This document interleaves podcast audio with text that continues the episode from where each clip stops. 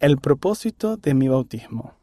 Ri Kong Hong, nueva ciudad de Taipei, Taiwán.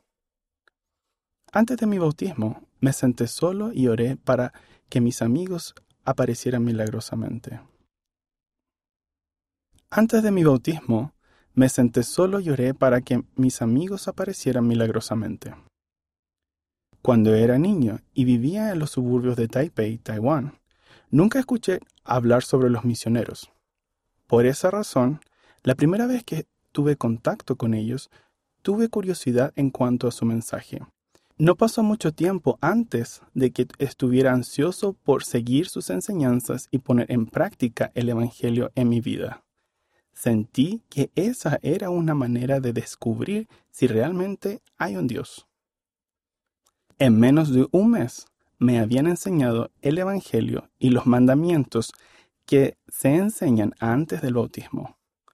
Recibí paz por medio de la oración, recibí revelación personal al estudiar las escrituras y nunca me perdí una reunión de la iglesia. Decidí que debía bautizarme. El mayor desafío que enfrenté en ese momento fueron los problemas que surgieron en mi relación con algunos de mis amigos porque se oponían a mi participación en la iglesia. Oré mucho en cuanto a esos problemas, pero nuestra relación solo pareció empeorar. Los invité a mi bautismo, pero ignoraron totalmente mi invitación. Realmente no sabía qué hacer. Antes de mi bautismo, me senté a solas en el sofá del vestíbulo de la capilla y oré para que mis amigos aparecieran milagrosamente para poder contarles sobre los cambios positivos que había hecho en mi vida y demostrarles que al bautizarme estaba tomando la decisión correcta. Mis amigos nunca se presentaron, pero mientras oraba con fervor a Dios, sentí una impresión.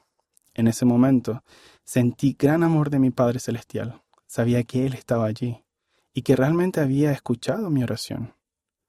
En un principio, deseaba bautizarme simplemente por todas las cosas maravillosas que estaban sucediendo en mi vida, pero en ese momento entendí el propósito de mi bautismo.